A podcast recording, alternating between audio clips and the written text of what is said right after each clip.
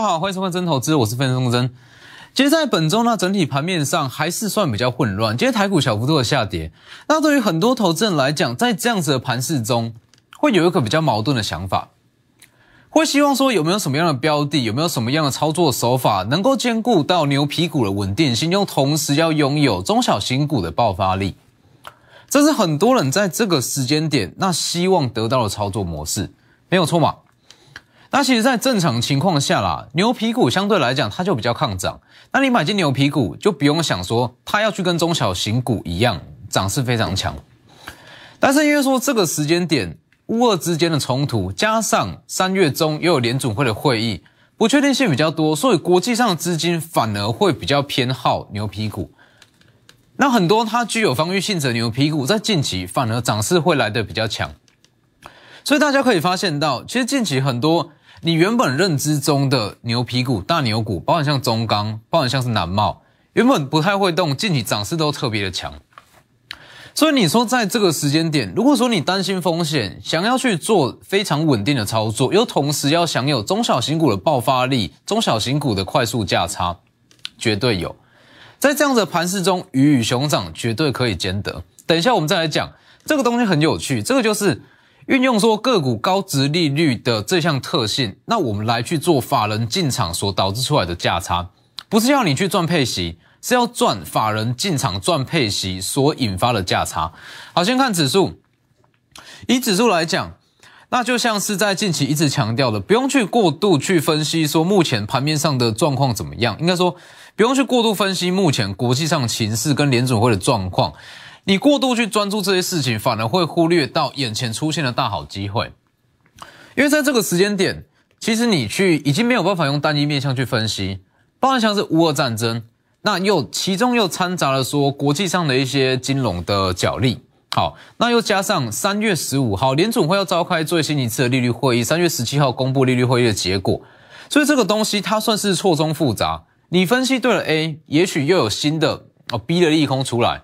所以怎么分析都一定会有不确定性在。那与其这样，倒不如说专注在盘面上的现象。这个时间点盘面上资金在哪里，那我们就跟着下去赚。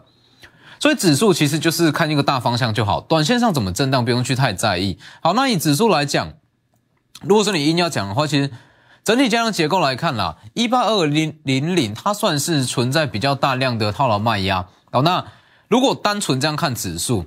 预计是涨到一八二零零，稍微震荡再往上攻，或者说稍微横盘一下，那再继续震荡走高。哦，大概的大方向是这个样子。但是如果去看细项的话，盘面上是非常非常多的获利机会。其实这个时间点，那盘面上有非常多的资金哦，有一部分的资金它是去转往所谓的高值利率的概念股，那有一部分的资金它是去转往一些比较具备成长性的强势股。这等一下我们再来讲。那就像我刚刚所讲的，如果你在这个时间点，你认为这样子行情里面是有赚头，应该说很多投资人的心态都是这样，相信现阶段的行情，认为说这是一个多头没有错，里面非常多的获利机会，但实际上好像又不太敢去买。看到很多股票在涨，看到大盘好像也不错，但是却不敢去买，因为说担心会有什么样的国际政治的风险。那如果说有这样子的心态，今天这样子的操作模式就非常适合你。来去看这一档，上周一讲过的高值利率黑马股，这档是南茂。好，南茂当时有讲嘛，现金股利预估是在四四到五元之间，预估值率是八到十趴。在二月二十四号正式公布，有没有跟我们估的一样？四点三值率打九趴以上，直接跳空上去。好，重点来了，我不是要你去说，其实很多人会有这样的概念啊，认为说。我这个时间点我去买高值利率的概念股，我是不是那我就要报到它配息？绝对不是这样。好，多数投资人你绝对没有办法报到配息，除非你要长期投资。好，但是以法人来讲，包含外资、包含投信、包含一些资金部位比较大的投资机构、投资银行，他会去买进高值利率的股票，买完之后他就放，放到配息，配息之后配息之后可能填息，他会以这样子的操作。但是我们不用跟着这样去报。来，我们赚这一段。法人买进赚配息哦，他是要报到这张股票配息。法人买进赚配息，但是我们买进是赚法人买进时所造成的价差。这里嘛，好，二月二十四号公布，公布完之后直接往上跳空，上周五涨停嘛。好，那我们在提前先把它预估出来，提前预估出来之后，提前去卡位，卡位完之后，只要法人进场造成价差，这一段就是我们要赚的，是不是？那这不是不是？这就是很标准的攻守兼备，我们可以赚到它这样子的形式，就是说它会具备中小型股的爆发力。好，可能说短短两到三天涨个十到十五趴，这是爆发力。那它的稳定度就在于说，这些股票它都是股本比较大，那么它本身股性也比较牛，就算是利，就算是它的股利公布出来不如预期，顶多顶多就是盘整，是不是？这就是很标准攻守兼备的股票，这不就是你在这个时间点要的操作模式？所以你去你去看，包含像是八一五零的南茂，好，南茂在这个位置去卡位，卡位之后，好，正式公布法人进场买进。造成价差，这顿是我们要赚的。包含像是这本周非常强势的二零零二的中钢也是一样。来去看哦，二月二十五号公布现金股利三点一元，殖利率达九趴。这里来，二月二十五号在这里之前就是一个很好的买点。但是我们要去买的绝对不是说好预估出来说好中钢殖利率有到八到九趴这么的高。那我们要去买进的绝对不是说我们要去参与它的配息，参与它的配股，绝对不是这样。我们要赚的只是法人进场卡位造成的这段价差，所以你去看中钢，它是非常非常标准的大牛股，没有错嘛？大牛股为什么有办法在短短两天内涨了八趴？因为法人有进场卡位，法人要赚的是他这么高的现金股利，但是我们要赚的是法人进场所造成的这段价差八趴。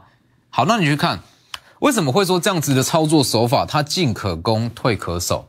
我们完全不用害怕大盘怎么震，你去想一个问题哦，中钢好了，二零零二中钢，就算它的殖利率公布出来，好不如预期，没有到想象中的这么的高，请问一下中钢会跌到哪里？顶多顶多它就是维持它的股性嘛，牛皮，顶多是不会动。但是你说中钢要在短期内直接说好跌个十到二十趴，绝对不可能。好，你说如果说现金股利没有到这么高。顶多顶多在三十五元这边继续盘整，好，继续盘整，那我们就出场嘛，是不是？完全可以兼顾到目前盘市上的风险，也可以同时享有到中小型股的资本利得，这就是现阶段非常多投资人所要的操作模式。所以，其实为什么会在今天呢特别 特别推出来直利率的押宝专案？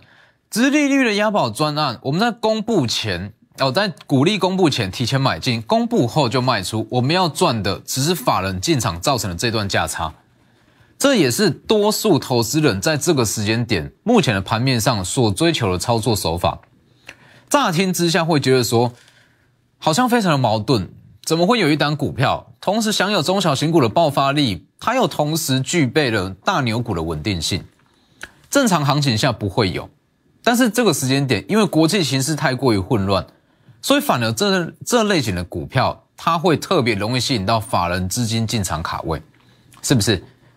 请你去看哦。你说这样子的操作模式是随时都会有吗？绝对不是。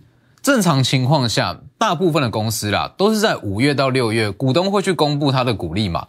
但是你在近期你可以发现到，很多的公司在二月到三月这之间，就开始陆陆续续。哦，不管是说以法说会的形式，还是一些电话会议的形式，他会透露，就算没有公布，他也会透露出说，好，我们今年会配发多少现金股利，他就是为了要自保嘛，好，为了说好，不要让说股价跟着国际形势下去做震荡，那刚好可以利用这样子的机会，那下去赚这段价差。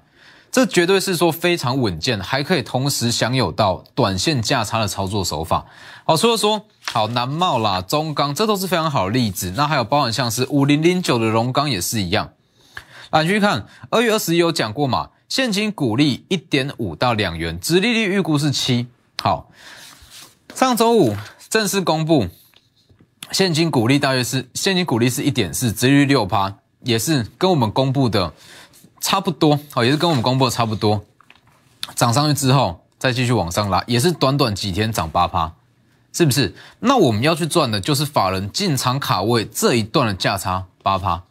所以你说龙钢就以龙钢为例也是一样啊，龙钢就算了，哦，它的现金股利出来不如预期，顶多顶多就是继续横盘，它也跌不到哪里去。但是如果说它的殖利率符合预期这么的高，它就会变成中小型股，直接往上涨。那这就是完全符合说你需要有保守的操作，那你又同时想要享有中小型股它的灵活性跟爆发性，目前的操作策略就非常适合。所以你去看，包含像是你去看哦，那做这样子的操作有一个重点，就是说它的买点一定是在正式公布。正式公布股利之前，来二月二十五号公布之前是买点往上拉。中钢二月二十五公布之前是买点，直接跳空上去。南茂也是二月二十四公布之前是买点，往上跳空上去。所以要做这样子的操作，那重点只要说这间公司只要它正式公布现金股利，千万不要去追哦，就失去它的意义啦。因为我们要去做这样子的操作，最主要是因为说它下跌有限，但是上涨却无穷。好，那顶多最差的情况就是盘整。好，那如果说最好的情况就是直接跳空一掉两根涨停板嘛，那这就是这个时间点。你说好，就算我认为说现阶段的盘势非常的好，但是理性上你可能会认为说，因为说国际上地缘政治风险还在持续升温哦，那要加上说有联储会的会议，那。我不太敢去买股票，那这样子的模式就非常适合。那包含像是一三零三的南亚也是一样，一三零三的南亚就是一个还蛮不错的例子啊。它还没有公布现金股利，好，那很明显可以发现到已经开始有部分的买盘进场卡位。好，那预估现金股利也是大约是七到八元左右，那殖利率是八到九趴，因为它还没公布，所以这个位置它就是一个很好卡位的时机点。那当然，我觉得说。要去做这样子的操作，那最重要的是它本身这张股票它本身的基本面获利就要好。就像我一直在强调，你要去做高值利率的股票，首先它的本业获利不能太差，本业获利太差，它填息的几率会很低，填息几率低，自然不会吸引到法人买盘进场。所以要说它本身的获利就好，应该是这么说啦。我认为说值利率这个东西，它是一档股票它的催化剂。而一档股票股价的催化剂，来你去看哦。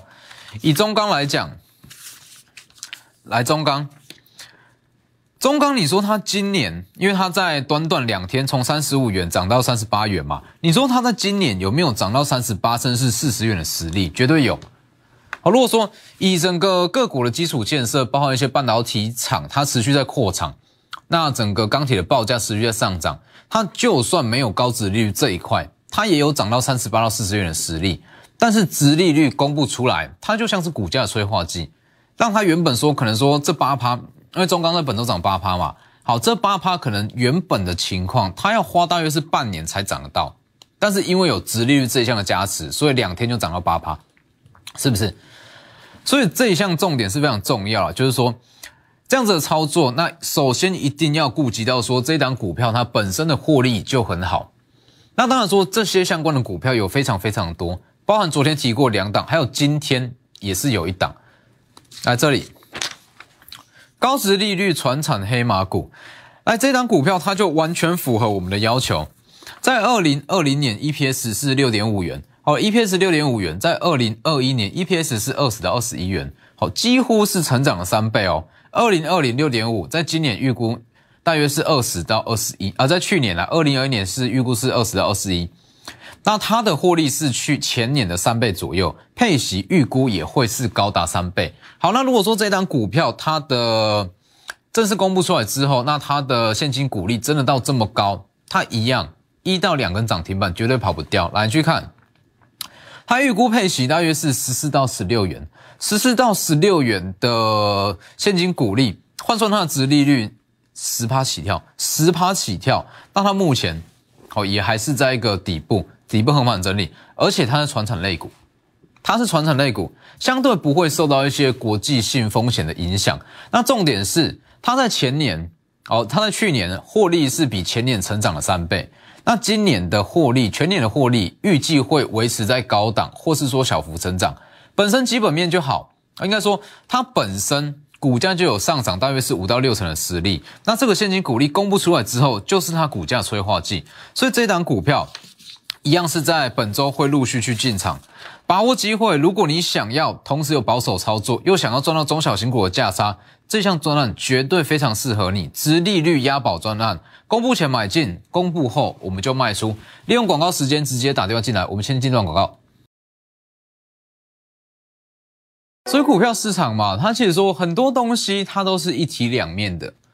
哦，你单看单一面相，你会觉得好像是利空，但是你往另外一个面相去看。它反而会是另另外一次的机会。你去看乌俄冲突，乌俄冲突乍看之下是一个非常大的利空跟不确定性，没有错嘛？但是如果说你换另外一个层面去看，反而在这样子的环境之下，你可以找到攻守兼备的股票。原本的牛皮股，它变成中小型股，是不是？中钢。哦，你说像中，你说像直利率这个题材，直利率这个题材，它算是很典型的进可攻退可守。好，那如果说目前的环境它是处于一个正常的环境，正常的股票市场，它没有国际政呃国际政治地缘风险的干扰，你说直利率它会不会吸引到买盘的进场？不会。